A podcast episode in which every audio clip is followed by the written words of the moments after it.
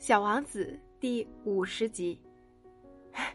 小家伙，小家伙，我喜欢听你这笑声。这正是我给你的礼物，这就好像水那样。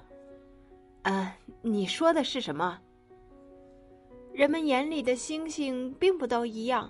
对旅行的人来说，星星是向导；对别的人来说，星星就只是一些小亮光。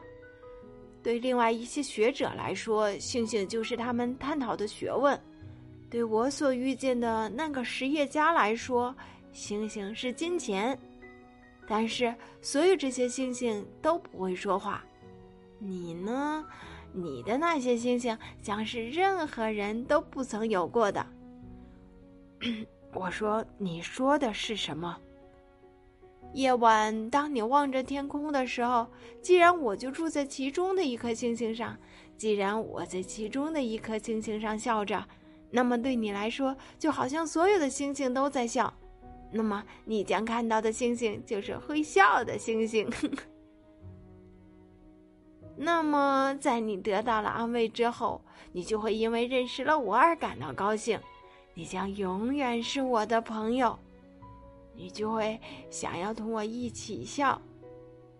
有时，你会为了快乐而不知不觉的打开窗户，你的朋友们可能会奇怪的看着你，笑着仰望着天空。那时，你就可以对他们说：“是的，星星总是引我欢笑。”他们会以为你发疯了，我的恶作剧将会使你难堪。这就好像我并没有给你星星，而是给了你一大堆会笑出声来的小铃铛。嗯，不过今天夜里，你知道，不要来了，我不能离开你。我将会像是很痛苦的样子，我会有点像要死去似的。就是这么回事儿，你就别来看这些了，没有必要。不离开你。说到这里，小王子又担心起来。我我对你说这些，也是因为蛇的缘故。别让它咬了你，蛇是很坏的，它随意咬人。我不离开你。